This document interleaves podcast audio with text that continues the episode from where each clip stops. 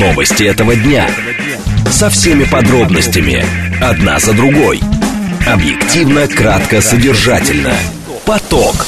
Успеем сказать главное. Программа предназначена для лиц старше 16 лет. 14 часов 7 минут в столице. Радиостанция «Говорит Москва», 94,8. Микрофон Евгения Волгина. Всем доброго дня. Программа «Поток». Много темы для вас подготовили. Координаты эфира смски плюс семь девять два пять восемь восемь восемь восемь девять четыре восемь. Телеграмм для ваших сообщений «Говорит Москобот». Смотреть можно в YouTube-канале «Говорит Москва». Стрим там уже начался, поэтому, пожалуйста, подключайтесь. Сейчас о движении в городе. В движении. А, хотя пугают, кстати, говорят, что будут какие-то жуткие пробки в Москве, но, правда, пока всего лишь 3 балла. Поэтому из города выехать вы успеваете, если сделать это прямо сейчас. А, затруднения по радиальным магистралям старые новые Рязанки – а, сразу после МКАДа здесь. Но старая Рязанка до Томилина стоит, а, новая Рязанка вот э, после Латкарина уже там в Жилино поедете нормально к Стравцам. Так, а, по Ленинградке здесь традиционное затруднение от поворота до поворота в, в Шереметьево. Так, из радиальных все едет, остальное хорошо. А, еще, да, Щелковское шоссе в Балашихе, вот до Монина тут пробка. Так, третье транспортное кольцо, туго в районе Рижской эстакады и Садовое кольцо. Здесь основные затруднения в районе Таганки, Красных ворот и Маяковки. Слушать. Думать. Знать. Говорит Москва. 94 и 8 FM. Эм. Поток. Новости этого дня. Сегодня российская противовоздушная оборона отбивала комбинированную атаку ВСУ в Черном море. В акватории Сочи решили усилить меры безопасности после атаки в Новороссийске. Далее обсудим с вами заявление Сергея Лаврова. Он говорит, что все страны, которые обхаживают Запад с целью продвижения формулы по регулированию на Украине, предложенной президентом страны Зеленским, должны понимать, что на карте судьба миллионов русских людей. После информационного выпуска мы с вами обсудим, что в России в последние дни участились случаи поджогов военкоматов, совершают их жертвы телефонных мошенников. А, такова официальная позиция. Будем обсуждать, а почему люди ведутся на какие-то инструкции от каких-то незнакомых людей по телефону. Опрос выявил интернет-зависимость у 13% россиян. Тема номер 4. Поток. Успеем сказать главное. Так, а, смотрите, в акватории Сочи усилит меры безопасности после атаки в Новороссийске, сообщил глава города Алексей а, Капайгородский в телеграм-канале. Глава города отметил, что особое внимание уделяет комплексу причалов. На учете в Сочи в настоящее время стоит 2500 маломерных судов. Капайгородский добавил, что власти также намерены увеличить число камер видеонаблюдения. Система «Купол» интегрированных в комплекс «Безопасный город». А сегодня была вот эта комбинированная атака со стороны ВСУ, там беспилотники, какие-то катера без, безэкипажные были. А, но вроде бы все удалось отбить. Дмитрий Корнев с нами, военный обозреватель, основатель сайта Military Rush.ru. Дмитрий, здравствуйте. Да, Евгения, здравствуйте. Скажите, пожалуйста, но вот атаки, а, они случаются уже не разово со стороны Украины с использованием БПЛА по а, тылу Российской Федерации. И важно понимать, а эффект какой? Эффект здесь в большей степени информационная цель этих атак? Или же действительно пытаются подобраться к инфраструктуре? Ну, я думаю, что они решают как минимум три задачи одновременно. В первую очередь это, конечно, информационное воздействие. У нас идет полноценная информационная война. То есть любые поводы, ну, скажем так, вставить палку в колеса, спицу воткнуть, еще что-то, но они используются той стороной. Угу. Второе – это чисто военное использование, ну, то есть э, уничтожение военной техники, российской военной техники. Ну и третье – это воздействие на инфраструктуру, на двойную, э, на в том числе военную, невоенную, э, двойного назначения. Это имеется в виду и транспортные артерии, ну, например, Крымский мост. Это имеется в виду нефтебазы, нефтехранилища, порты, сооружения и так далее. То есть все, что может использоваться, ну, как для гражданских целей, так и в том числе и для военных. Угу. Вот, собственно, так вот все. Но важно здесь э, все-таки понимать, какие варианты купирования угрозы помимо работы противовоздушной обороны могут быть. Потому что, насколько я понимаю, когда речь идет не просто о разовой атаке противника, а о комбинированной, которую вот наблюдали минувшей ночью в Черном море, это говорит о том, что а, противник ищет какие-то бреши в а, противовоздушной обороне и пытается туда усиленно бить. Или отвлекает на это резервы противовоздушной обороны. Ну, безусловно, вы правы. Э, то есть противник не стоит на месте, он ищет, ищет и, ну, и находит. Ну, смотрите, угу. что касается обороны, во-первых, есть противовоздушная составляющая, это а, от воздушных дронов. Они теперь, да, они теперь совмещают атаки воздушных и морских дронов. Соответственно, необходимо выстраивать, ну, а морскую оборону, если можно так выразиться. Во Севастополе вообще-то этот вопрос решен. Ну, то есть в Севастополе мы из, наверное, уже десятка атак – не видели ни одной э, успешной. Ну да, мы про них говорим, да, мы про них слышим, но нет повреждений, угу. нет успеха. То есть, э, и это сделано в основном за счет технических средств. Ну, то есть есть технические средства определенные, да, этим надо заниматься, да, это ухудшает мирную жизнь кораблей, угу. мирное судоходство ухудшает. Это боновые заграждения, несколько боновых заграждений, посты какие-то дополнительные. Так системы там теленаблюдения, видеонаблюдения. Но вот э, по-другому, к сожалению, никак. По-другому никак. Но в данном случае, скажем так, тенденция к чему ведет, потому что здесь многие ваши коллеги отмечают, что, например, атаки именно на Феодосию, а там больше всего сбили, они не случайны. Там очень много, а, там размещены крупные нефтяные а, резервуары, плюс там ЛЭП, который с Крымом связывает, там электростанция и так далее, и много-много чего другого. То есть, очевидно, совершенно беспилотников, видимо, на Украине достаточно, а, и, соответственно, какая-то тактика там присутствует. И, насколько я понимаю, чтобы одержать победу над врагом даже в, не, в цель, не целиком, а где-то частично, важно понимать, а какие у него а, как бы цели прису, а, преследуются. Ну, э, смотрите, на самом деле цели мы с вами уже перечислили. Да. Это, это любые объекты, которые, ну, могут, скажем так, представлять хотя бы приблизительно военный интерес. Угу. Нефтяные терминалы, да, мост да, любые сооружения. Даже, понимаете, вот у них, конечно, есть определенный бонус э, у ВСУ в этом смысле. Любой объект, там, не знаю, пирс взорвется, к которому никто никогда не, не приходил, это же тоже событие будет. Они будут это использовать в информационном смысле.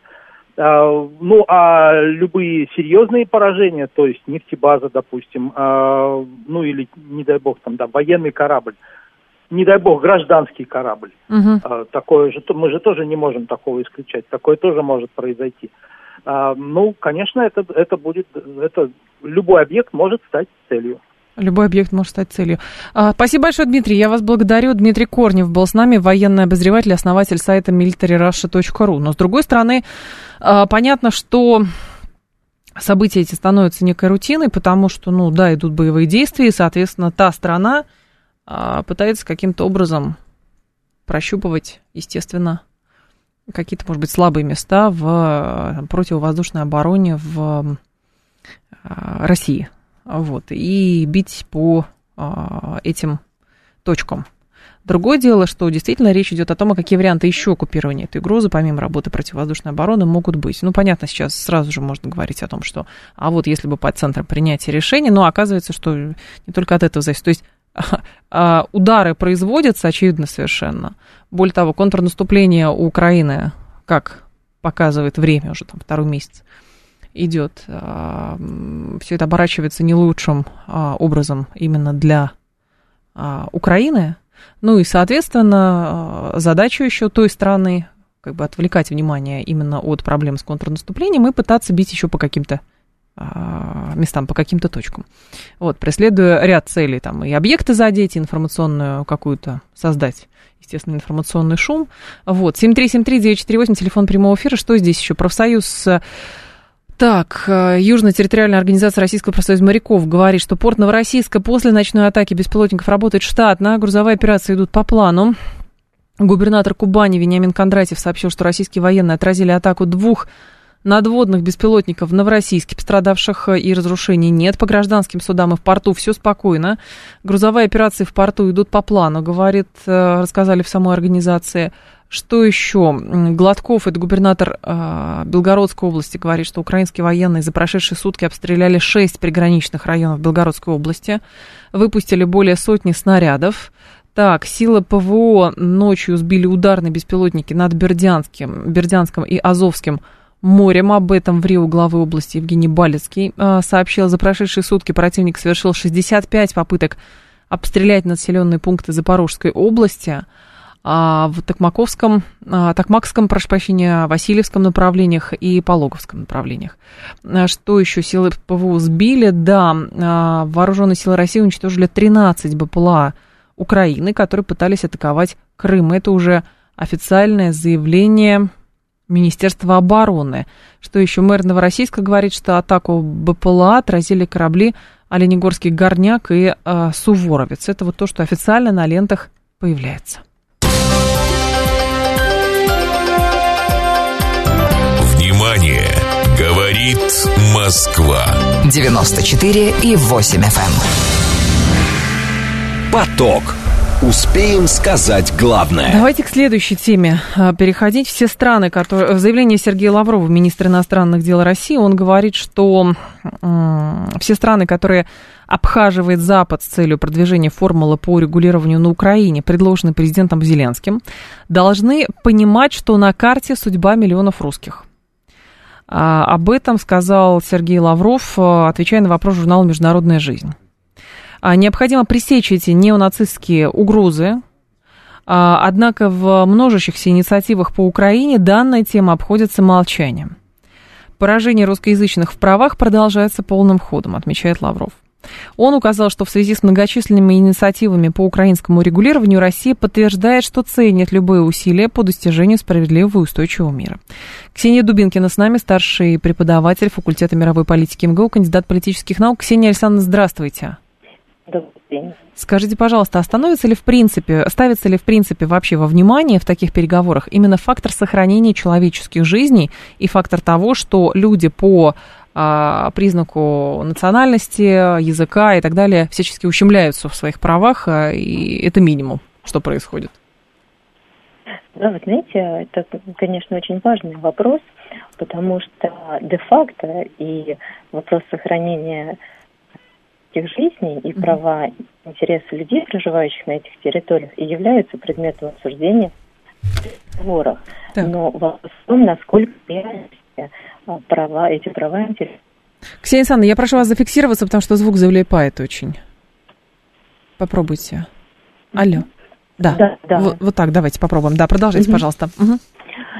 Соответственно, права и интересы людей, проживающих на этих территориях, и являются предметом обсуждения на этих переговорах. Просто вопрос в том, насколько в реальности эти права и интересы будут соблюдаться. Uh-huh. Потому что, к сожалению, без участия России, а, при всем нашем уважении ко всем участвующим странам в переговорах, а, участие России было необходимо, потому что именно Россия могла бы дать более объемную картину происходящих событий и на этих территориях. Все помним, а, каким последствиям приводило обсуждение и решение вопросов проживания людей на спорных территориях в истории. Например, mm-hmm. после Второй мировой войны мы прекрасно помним делили колониальную Африку, делили просто по линейке. Мы сейчас видим эти границы, проходящие по линейке. Mm-hmm. Интерес проживающих там людей, хотя бы представителей а, этих племен. И в итоге после определения границ возникали конфликты на этих границах, вооруженные конфликты, некоторые длятся до настоящего времени. Да, другой такой же пример, да, очень печальный, к сожалению, исторический пример, это Британская Индия. После Второй мировой войны Британская Индия а, Ой, давайте попробуем перезвонить, потому что звук очень сильно залипает. А, здесь еще какой вопрос а, был от Лаврова? Сейчас, э, Лаврова, точнее, он говорит, ясно, что ни в одном конфликте не добиться справедливости, если не обеспечить строгое соблюдение всеми прав нацменьшинств. Тем более это безальтернативно для Украины, где русский всегда был родным языком для большинства населения. То есть русский на Украине это не, нацме, это не нацмена, это не нацменьшинство, это большинство. И умаление прав этого большинства происходит систематически и, соответственно, соответственно, а, привело к тем последствиям, которые, в общем, мы сейчас имеем. Почему бы западному импресарию не попросить его публично предъявить мировой общественности еще одну формулу о том, как нынешний Киев видит положение русских и других нацменьшинств в своей стране а, после перемоги, на которую НАТО и ЕС не желают, жалеют денег и вооружения, подчеркнул глава МИДа. По словам а, российского министра, это помогло бы многим неравнодушным странам глобального юга лучше понять происходящее при выстраивании своих позиций. И здесь возникает вопрос, на основании чего выстраиваются позиции других государств, потому что мы продвигаем свою позицию, что там на Украине происходит, что нам не нравится и так далее.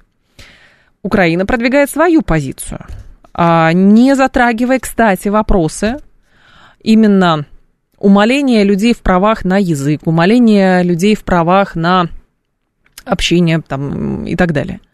Вот. А, и именно это стало краеугольным камнем во всем этом конфликте, очевидно совершенно. И самое главное, как этот конфликт понимают те, кто говорит, мы хотим участвовать в создании вот этой формулы мира для Украины. То есть не очень понятен вот этот базис, базис, а, по формуле, которую продвигает Украина. Ксения Санна, да, попробуем давайте еще раз, потому что звук да, очень Евгений, плохой будет. Да, Пожалуйста. Евгений, еще раз добрый день. Да. да. Вы закончите фразу, а я вам потом вопрос задам мысль Хорошо, свою. да. Угу. Собственно, моя мысль заключалась в том, что, к сожалению, история знала достаточно много примеров, а, когда судьбы людей, живущих на спорных территориях, решались без участия их представителей. Я говорила о том, что колониальную Африку после Второй мировой войны делили просто по линейке. Угу. И сейчас мы видим, что граница проходит по линейке, и абсолютно интересы проживающих там людей не учитывались. И, соответственно, это привело, к сожалению, к большому количеству конфликтов. То же самое было с британской Индией, когда делили британскую Индию на мусульманскую и буддистскую часть. Угу. Точно так же оказалось, что а, точно так же оказалось, точно так же это привело к возникновению конфликтов, и в итоге за 46-47 а, год погибло до, по разным оценкам, от полу до миллиона человек. А в случае с Украиной, в случае, то есть э, Сергей Лавров и вообще российское политическое руководство настаивает, что основная проблема заключалась именно в умалении прав большинства проживающих на территории страны. То есть людей э, русских по национальности, русских по э, владению, владеющих русским языком и так далее. То есть было такое искусственное выдавливание фактически как бы основы, на которой существовало это государство. И Лавров говорит, что хорошо бы, а, чтобы страны глобального юга понимали логику Украины и понимали бы логику России, и, в общем-то, из этого строили а, как бы свое, свою позицию в отношении разрешения украинского конфликта. Потому что на Украине, насколько мы знаем, в продвижении своих формул мира всевозможных, там же вообще речи не идет о том ни о судьбе русского языка, ни о судьбе русскоязычного населения, ничего. Конечно, а, абсолютно с вашей точки зрения и поддерживает то, что высказал Сергей Викторович, потому что в любом конфликте необходимо слушать все стороны конфликта.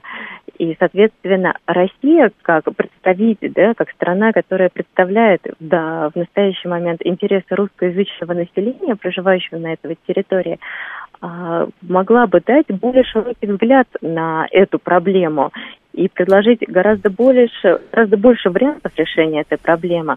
Однако, к сожалению, как мы видим в последнее время, а, все меньше и меньше стали приглашать к участию в переговорах. А с чем это связано, Ксения Санна? То есть в чем основной подход именно европейцев? То есть базис здесь в чем? А, ну хорошо, они настаивают, вы должны вернуть территории.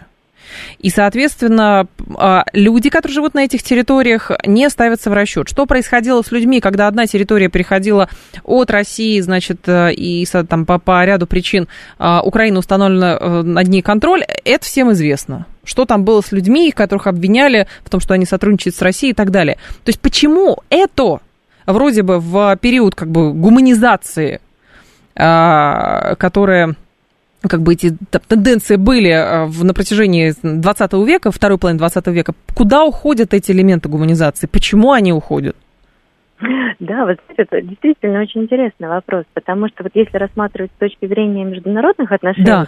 есть такие два, два понятия, как нео, неореализм и неолиберализм, угу. и которые имеют своими истоками реализм и либера, либерализм, которые возникли еще в древности. Если так. либерализм ставит в основе, имеет в своей основе ценность человеческой жизни, угу. права человека, то реализм ставит в свою основу фактор силы и национальные интересы. И дальше мы можем наблюдать, как на различных переговорах, на различных переговорах, международных конференциях преобладает либо одна концепция – реалистическая, либо другая либерали, либеральная. И, к сожалению, они используются в зависимости от интересов а, стран, угу. которые имеют большинство.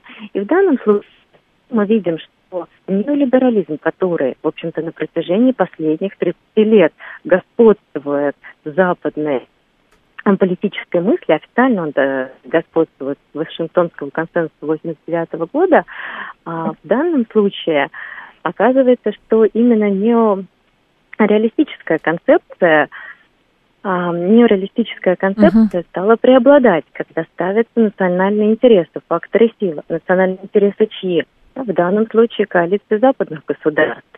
И в их национальных интересах оказывается поддержка именно режима и не учет интересов и потребностей людей, проживающих на этих территориях. То есть мы, получается, больше либералы, если вот линейно подходить к определению, мы в большей степени подвержены как бы э, либеральной идее э, в хорошем смысле слова продвижения своей позиции, нежели те, чем те страны. А, когда мы защищаем права людей, проживающих на этих территориях, конечно, да, однозначно, так как вы правильно выразились, в хорошем смысле э, либеральная, неолиберальная концепция – которая, э, которая предполагает гораздо больше гибкость э, в решении вопросов, нежели реалистическая, нежели реалистическая концепция угу. представителя реализма. Ксения Александровна, у нас две минуты остается, но тогда другой еще момент, а, последний. Лавров говорит, что Значит, а, если бы, почему бы западному импресарию не попросить публично предъявить мировой общественности еще одну формулу о том, как нынешний Киев видит положение русских и других нацменьшинств в своей стране, тогда бы Тогда бы это помогло многим бы неравнодушным странам лучше понять происходящее при выстраивании своих позиций. Страны глобального юга в данном случае выстраивают свою позицию в отношении украинского кризиса, руководствуясь чем? Тем, что там в большей степени присутствует влияние Запада, и они продвигают свою идею, через это обязывают их, или чем руководствуются? Знаете, страны глобального а, юга сейчас, в принципе, достаточно большой выбор, угу. кому прислушиваться, потому что, естественно, э, исторически есть а, западный да. мир, есть Китай, который имеет все больше и больше вес угу. в странах глобального юга, потому что Китай сейчас присутствует во всех работах в 54 странах Африки. И есть Россия, которая с 2019 года очень активно выстраивает отношения с африканскими странами. С первого саммита Россия-Африка, второй саммит так. А, проходил. И, соответственно, а, глобальный юг в данном случае Конечно, в наших интересах, чтобы эти страны нас поддерживали. И, в общем-то, учитывая их колониальное прошлое и не самые простые отношения бывших колоний угу. с метрополиями, конечно, для них было бы гораздо выгоднее а, прислушиваться к ней. Спасибо. России. Да, Спасибо. благодарю вас, Ксения Александровна. А, Ксения Дубинкина была с нами, старший преподаватель факультета мировой политики МГУ, кандидат политических наук. Новости, и мы продолжим. Новости этого дня. Со всеми подробностями. Одна за другой. Объективно, кратко, содержательно. Поток. Успеем сказать главное. 14.36, столица радиостанции «Говорит Москва», 94.8, микрофон Евгения Волгина. Мы с вами продолжаем. В России в последние дни участились случаи поджогов военкоматов, совершают их жертвы телефонных мошенников. То есть такая официальная версия установилась, что это жертвы телефонных мошенников. Звонят какие-то, как, кому-то какие-то люди, типа службы безопасности известного банка, и говорят, что вот так-то, так-то. За несколько дней в России было предпринято 16 попыток поджога зданий военных комиссариатов, рассказал РБК, источник близкий к МВД. Информацию подтвердил другой источник в полиции. Собеседник отметил, что в половине случаев уже установлено, что задержанные за попытки поджогов действовали по указаниям телефонных мошенников и людей, которые используют приемы психологической манипуляции. Во всех случаях никто не пострадал, ну, и, помимо тех людей, которые стали жертвами этих мошенников, но теперь, а, причем интересно, что это люди либо молодые, либо даже пожилые. Там речь шла о мужчине там, 77 лет, какая-то женщина была тоже очень пожилая. Вот. И возникает, конечно, вопрос, а почему люди готовы выполнять инструкции э, незнакомцев по телефону? Причем такие инструкции. Не просто переведи мне денег, а то сейчас девальвация будет, а иди и сделай коктейль Молотова, иди по этому адресу, кинь его и так далее. Михаил Хасминский с нами, руководитель Центра кризисной психологии. Михаил Игоревич, здравствуйте. Добрый день. Скажите, пожалуйста, объясните с, именно с психологической или даже психиатрической уже точки зрения, что это такое, что происходит? Ну, э, люди, которые вообще поддаются э, манипуляциям мошенников, они очень уязвимы в психологическом плане. То есть они э, впадают в, ну, в панику, чтобы, например, там каким-то образом вернуть свои деньги, да, уже критическое мышление отключается, и, соответственно, манипуляции эти э, довольно успешно э, в некоторых случаях э, идут. То есть уже, э, знаете, как люди проигрываются в карты, когда серьезно, uh-huh. да, вот когда входит там в азарт, например, в какой-то, да, вот он уже проиграл, но надо бы как бы остановиться, но он не может остановиться, потому что он хочет отыграть. Ну да. И, э, вот, и это то же самое примерно, то есть отыграть, ну вот такой ценой, то есть и понятно, что эти люди действуют э, зачастую очень э, избирательно. Мне самому, кстати, так звонили один раз. Э, вот, военкомат поджигать конечно. предлагали или что? А, нет, военкомат не предлагали поджигать, но предлагали, так сказать, там... Денег перевести. Гос, госуслуг там mm. перевести, там, давайте скажите код. Я просто стал, ну, я, ну, я сразу понял, то есть здесь надо просветительской работой заниматься, чтобы люди это не делали. Я, я стал просто над ним прикалываться там, называть, он говорит, вы чего, вы, вы почему там издеваетесь надо мной там, я говорю, а потому что здесь написано, нельзя никому сообщать. Говорю, и вообще, зачем вы мне звоните в Следственный комитет ко мне на работу? Вот. А, Понятно, да. И у того уже была истерика, собственно говоря, и он начал кричать что-то там про мост, про крымский там и так ну, далее. Ну, тут я, тут я уже смеялся. Ну, Потому что такие вещи, конечно, надо отсекать в самом начале. То есть, когда тебе что-то предлагают... Просто здесь, Михаил Игоревич, еще интересный момент. Во-первых, а, впадают ли эти люди в гипноз, или же все-таки и вопрос, вопрос еще, каковы мотивы, потому что есть другая точка зрения, которую пытаются сейчас каким-то образом там в телеграм-каналах продвигать, что это какой-то протест против там, значит, э, каких-то поправок э, по поводу э, обязательства явки в военкомат, ну еще что. То есть привязывают текущие политические или какие-то законодательные инициативы к тому, что люди идут и таким образом протест свой выражают. Но, честно говоря, выглядит очень странно, что 82-летний человек пойдет, где-то найдет инструкцию, приготовит зажигать зажигательную смесь и пойдет, потому что ему какой-то закон не понравился. Да нет, ну, конечно, закон здесь абсолютно, я думаю, ни при чем, что если против ты закона, ты, наверное, как-то по-другому мог бы выразить или там заранее пойти, но э, не проиграться. Угу. А здесь, поскольку это все связано между собой, тут понятно, что э, просто насаживают на крючок и продолжают дальше манипулировать.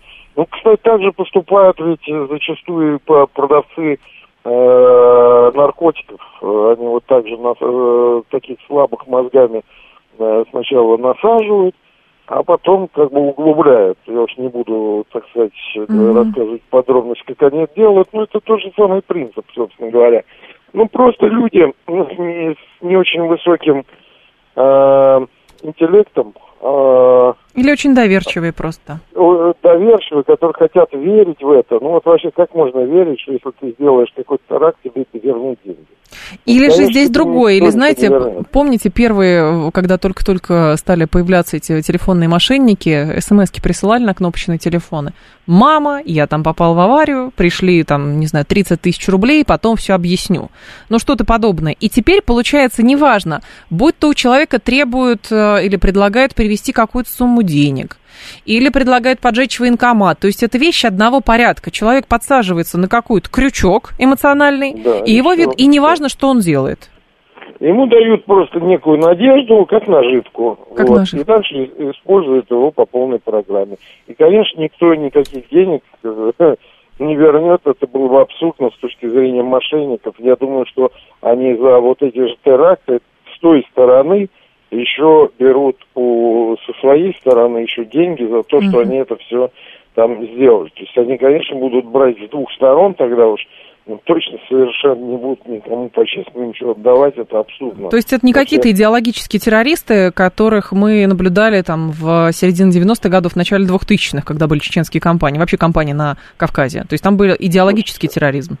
Здесь мошенники, мошенники. которые рядят в какой-то вид э, э, там политики. Но uh-huh, uh-huh. каждый мошенник хочет себя обелить какой-то там, что он такой прям герой. идеологический. Ну, страну, да, там вообще с ума сойти. Ну, это же видно, что это просто какие-то э, уголовники там просто. Как оградиться-то от этого? Как, э, не знаю, что в себе какую-то непривычку взрастить, а, а какие-то маячки в своей голове установить, чтобы ну, понимать, вот это точно манипуляция. Слушайте, ну я знаю даже как бы офицеров, которые поддавались на такие манипуляции силовых структур. Угу. Ну, вернее, одного знаю, да. Но здесь просто, ну, неожиданно, человек приехал из командировки, был уставший, да, его вот на это можно, ну, удалось так поймать. Ну, это, безусловно, конечно, очень редкий случай для опытных людей. Надо вообще, в принципе, научить людей, а, ну, слушайте, ну, говорят уже, не надо пересылать никаких там кодов, там, не надо вообще вести разговоры с незнакомыми людьми. Всегда надо критично оценивать, перепроверять, если уж что. Мало какой тебе там какой-то следователь звонит, еще кто-то звонит. Вот вызови повесткой, и будем разговаривать, собственно говоря. Ну, то есть, это нормальные меры предосторожности от мошенников. Нельзя верить просто так. Надо все перепроверять. Верить можно только тем людям, которых ты лично знаешь, которых ты там сто процентов уверен, э, который, э, в конце концов, к которому можно обратиться или там э, написать на них заявление. А здесь вообще какие-то неизвестные люди, кому-то звонит, кто-то с ними общается, кто-то э, им, э, можно сказать, что-то высылает. Зачем? Вот на улице подойдет человек, скажет там, дай мне, пожалуйста, свой ключ от квартиры. Но ведь никто же не даст ему э, ключ от квартиры даже посмотреть. А почему же тогда что-то дают Э, когда это происходит, там, вот эти угу. интернет-мошенничество. Понятно. Спасибо большое, Михаил Игоревич. Я вас благодарю. Михаил Хасминский был с нами, руководитель Центра кризисной психологии. 7373948. С вашей точки зрения, как от этого защититься? То есть понятно, что в руках мошенников или вот этих идеологических уже... А, то есть это не просто мошенники звонят и по приколу говорят, и давай позвоним какому-нибудь старику, вот, и скажем ему сделать коктейль Молотова и посмотрим потом на видео, как он идет и бросает его куда-то. То есть очевидно совершенно, что какие-то люди, идеологически именно террористы, э, используют людей ведомых, но ведомых не в том плане, что ты должен отомстить Путину, поэтому поджечь военкомат, ну что-нибудь такое, а используют какие-то другие формулы, и, э, значит, э, эти люди вслепую ведутся, и, соответственно, вот эти вот противоправные действия совершают. А потом гипноз с них спадает, ну, по крайней мере, как это видится. Вот, и все. То есть чужими руками этот человек управляется, и все, и делается. А, может быть, кому-то денег, какие 5 тысяч рублей, не знаю, какому-нибудь алкоголику предложит, может, еще что-то. Но здесь смущает, что здесь речь идет в том числе о людях, мы не говорим даже там, учительницу какую-то задержали, а, молодую. Там несколько пенсионеров было, причем глубоких пенсионеров, вот в чем дело. 122 а, говорит, день добрый, бред про мошенников, это просто отмазка террористов. 77-летний террорист, Вадим, ну вот, то есть Вариантов может быть масса. Понимаете, это вот как поджог релейных шкафов, которые у нас сейчас повсеместно происходят. То есть, скорее всего, это действительно есть какие-то люди, не знаю, ЦЕПСО их называть, как угодно. Он говорит, у нас задача такая-то, там, проводить какие-то акты терроризма в глубоком тылу России. Как это сделать там? А, пояса шахидов уже не используют. Значит, что? Значит, нужно звонить по схеме, как э, действовали вот эти вот колл-центры, которые вымогали деньги что-нибудь придумать, какую-то фразочку придумать, э, подцепить на этот эмоциональный крючок и говорит, ты должен сделать так-то. И все. И в итоге этот э, дедушка оказывается каким-то просто, ну, фактически там, террористом. Хотя он даже, может быть, и не подозревал, что происходит. Чтобы все задержанные говорили одно и то же, говорит, люди полны внутренних страхов, это и используют, говорит шеф-комендор. Вот, то есть по факту речь идет о том, что а, вот этому а, деду какому-то несчастному могли ровно так же позвонить и сказать, дай свой а, пин-код, потому что сейчас твои деньги с карточки надо перевести в безопасное место. И у него снимают эти деньги. Этот дед ведется. Ровно так же этот дед ведется. Когда ему говорят, иди, ты должен сделать так-то, так-то. Ну, вот пока так выглядит. 7373948, слушаю вас, здравствуйте, алло. Евгения, здравствуйте, это Руслан. Да, Руслан, пожалуйста. Я вот своей мамой и пожилыми родственниками провожу иногда, звоню как террорист. И в смысле? их провоцировать. Ну, то есть да. я их тренирую. Да, и они ведутся на все эти, потом я... А вы голос что... меняете, что ли, да? Да, да, я признаю, что это я, ну, через А-а-а. какое-то время, и начинаю проводить с ними инструктаж, что нельзя делать. В итоге я добился одного результата где-то через полгода, что они берут, отвечают и молчат. то есть не реагирует, а потом выключает телефон. Угу. Потому что я, у меня была первая инструкция, никогда ни одного слова, просто если это я или еще кто-то знакомый, они, вы голос их услышите, узнаете и дальше Понятно. поймете, угу. что это свои угу. люди. Понятно. Спасибо большое, Руслан. Да, это большая проблема. Это действительно большая проблема. То есть там есть одна из версий, что это люди, которые идут, и вот они, значит, против э, разных поправок, которые принимаются. К поправкам могут быть тоже вопросы. Но, честно говоря, в большей степени верится, что это не потому, что там Картополов какую-то поправку предложил или еще кто-то, а ровно потому, что это тот же самый механизм воздействия. То есть когда-то просто заставляли э, добровольно отдавать свои деньги с карточки, а теперь используют те же самые приемы психологические, и этих людей, э, значит, подвергают э, гипноз это или что, как угодно, чтобы они как бы чужими руками выполняют задуманное. Вот там ролейные шкафы эти поджигают, что там еще делают? Военкоматы бросают коктейли Молотова и прочее. Так, есть такая вещь, называется релизер – или релизер, не знаю. Если оказать правильное релизирующее воздействие, то можно какую-то реакцию получить, но чтобы человек пошел в военкомат поджигать, это уже за гранью моего понимания. 7373948, давайте вас еще послушаем. Здрасте. Ну, добрый день. Пожалуйста. Меня, правда, не, не предлагали в военкомат поджигать, но за последнее время два раза звонили. Один раз мужчина из ага. уголовного розыска, а вот на днях девушка из налоговой службы. И что говорили Что я хочу отметить, у них вот профессионализм очень вырос. Да? Мне вот приходится с силовиками как пересекаться. Вот ага. есть особые интонации у них в голосе, там все это. Они подстраиваются, вот, да, подстраиваются. Э, проводят. Что я хочу сказать. Угу. Мне кажется, вот единственный способ, это вот как бы с утра мне сегодня могут позвонить жулики. То есть себя вот так вот настроить. Настраивать, понятно. Потому что от мужчины я вот целый дом как бы отбодался, а вот с девушкой уж мне полегче как-то пришлось, я с ней шутейно так и все. Побесилась, побесилась и, и отвалила. Все, отвалил, понятно. Но на самом деле нужно, действительно, мы живем в такое время, что нужно быть постоянно напружиненным.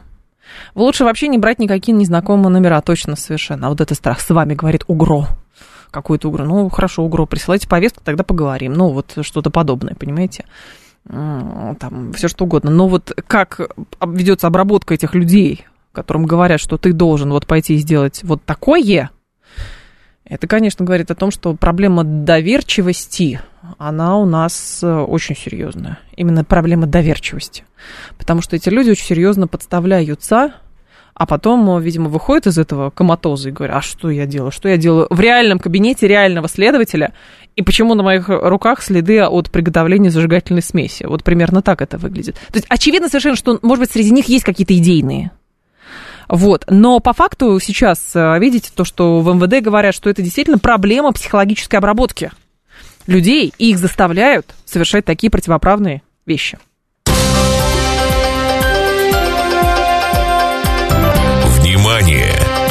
Говорит Москва. 94 и 8 FM. Эм. Поток.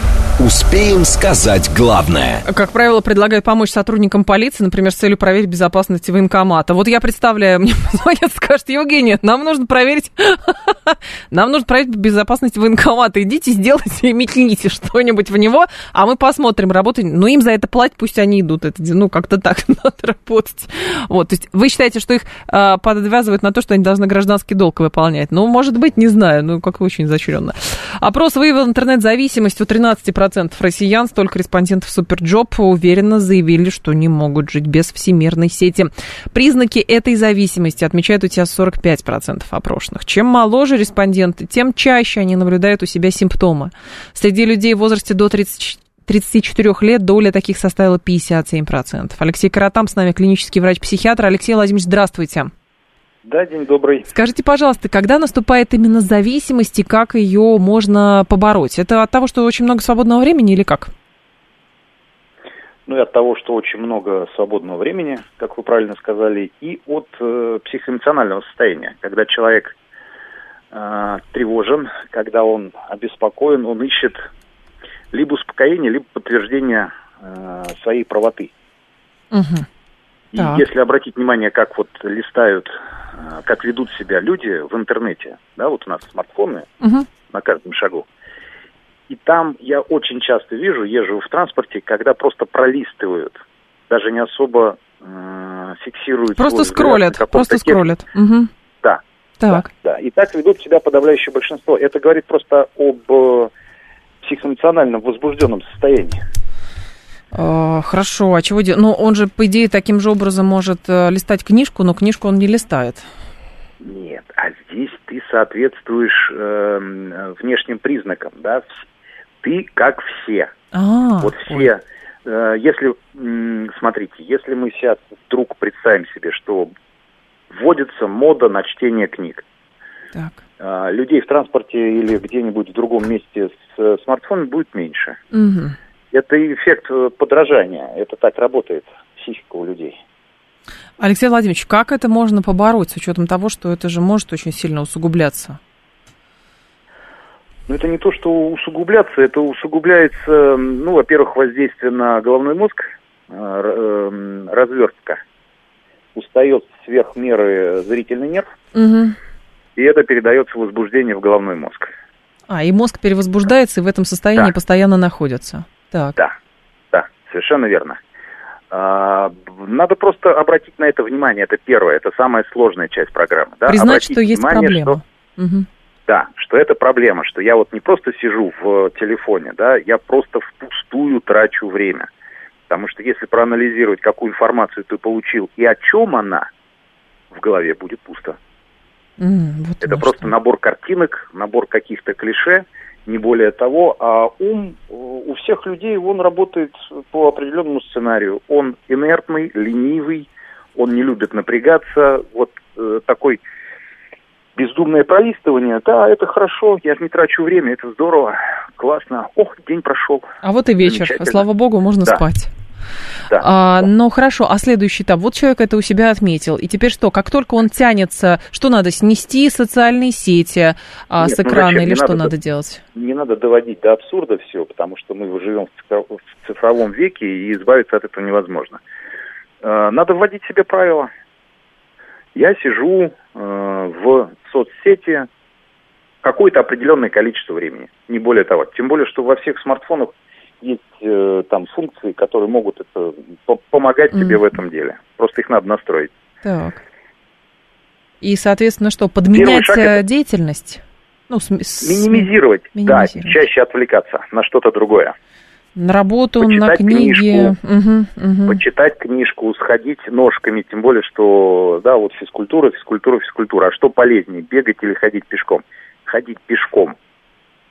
Там тоже есть такие тонкости и нюансы, да, э, э, протяженность пешей прогулки, да, какая интенсивность, но когда человек переключается на пешую прогулку, да, его мозг переходит в другой режим работы. Он в состоянии думать, он в состоянии ага. анализировать. Как долго, Алексей Владимирович, вот этот вот синдром отмены может э, длиться, после чего наступает некое облегчение, то есть человек уходит вот с этого уровня постоянного возбуждения мозга и может сосредоточиться на какой-то другой деятельности? То есть сколько это, 2-3 дня? Э, тут выработка привычки в первую очередь. Тут даже не столько, сколько ты отвлечешься, а выработка привычки. Это занимает в среднем около двух недель. А, а потом полегче становится. Первые, первые два-три дня это самый такой вот отняли вкусняшку, это бунт, это не хочу, не буду, это каприз, это как же так, это несправедливо и так далее. Прям все как Если у детей выдержать, маленьких. А мозг даже у взрослого человека, он работает приблизительно по такому же сценарию, когда речь идет о зависимости как таковой. Mm-hmm. А это зависимость, да, от картинки, от лени от пустого времяпрепровождения. От лени. Интересно. Спасибо большое, Алексей Владимирович. Я вас благодарю. Mm-hmm. Краткий, краткий совет. Очень дельный. Алексей Каратам был с нами, клинический врач-психиатр. Две-три, два-три дня ломки преодолеть от смартфона, от скроллинга этого, от пролистывания ленты а, бездумного. Что там? Отвлечься, подменить какую-то деятельность, и через две недели вы новый человек. Ну, примерно так получается, правда? 7373948, телефон прямого эфира. Кто четко перебирает, того тоже к психиатрам нужно отправлять, как и скрольщиков. Говорит Евген, не знаю, а почему? Четкий человек перебив... перебирает, но, может быть, он думает в этот момент о чем-то еще. То есть он фиксируется на этом. Есть же такое правило, есть же такое упражнение, причем про это упражнение очень часто говорил э, Игорь Моисеев, э, танцор наш известный, основатель ансамбля народного танца а, Моисеевского. Вот, он, между прочим, там 103 года, по-моему, прожил. И у него было такое упражнение, кстати, это фиксация внимания, то есть отдавать себе каждый раз отчет а, того, что ты делаешь. Фиксироваться, что ты там накладываешь две чашки чая, э, две чашки, там, э, две ложки сахара в чай, перемешиваешь. То есть фиксация на движениях. Четкий примерно то же самое. Вот. С интернетом не знаю насколько это можно назвать некой фиксацией э, мысли. По-моему, нет все-таки. Нужно всем играть в шахматы. Отличная игра для развития мозга и коммуникации. Самая доступная и погра... Э, понятная игра для мозга. Да, космический код, я с вами полностью согласна. Я для себя шахматы не так давно открыла. Мне очень нравится. Вот, очень нравится. Еще, еще, еще, я хитро перешел на 3G смартфон, не поманьячишь, говорит Вадим. 7373948, телефон прямого эфира. Как, есть ли у вас интернет-зависимость или у ваших детей, или еще что-то? А, признаете ли вы, что вы интернет-зависимы? Можете ли вы этим управлять? Или проваливаетесь действительно в скроллинг ленты, в чтении комментариев, ну чего угодно вот этого? Мне кажется, подмена деятельности хорошо работает. А, то есть, когда просто говорите, что вот обычно вы в это время с, пролистываете ленту и там на час проваливаетесь, да, а вместо этого взять книжку какую-нибудь. Не обязательно там, Достоевского, там, Толстого, еще что-то такое. Нет, что-то полегче, но просто читать книгу. И вот странно получается, да, когда начинаете э, усиленно читать книгу, сразу в сон клонит, потому что мозги работают. Да, мозг ленивая э, субстанция. Вот. А когда с ленты, наоборот, можно и 2, и 3 часа посидеть. Вот. 7373948, вас послушаю. Здрасте, алло. Да, добрый день, Евгения Дмитрий. Да, Коротко, а, пожалуйста. Ну, внимательно послушал психолога, да. психиатра. Немножко не понял насчет э, стадного чувства, вот это когда Все вокруг, делают, я делаю, конечно. Ну, не знаю, я совершенно лишен этого качества. Я, может, Но вы не в стадии, это же прекрасно. Как-как? Не, вы не в стадии просто, и все. А, ну да, то есть я да. наоборот иной раз хочу выделиться на фоне кого-то, и я буду делать не так, как все. То есть, э, ну, Тогда вы все равно тоже... часть. Да, спасибо большое, Дмитрий. Это, это другая сторона. То есть вы как бы вы чувствуете, что вы находитесь как это в обществе в стадии, грубо говоря, но вы хотите обратить на себя внимание. Это другая немножечко история. Вот мы же в данном случае говорим про себя, чтобы нам не было вредно. А чтобы нам не было вредно, нужно избавляться от интернет-зависимости, как и от любой другой. От зависимости от еды, от чего угодно. Вот, и переходить к каким-то сложным скажем так, сложным удовольствием. Побегать, книжку почитать, не знаю, поработать побольше, ну что-то такое. 15 часов новости продолжим.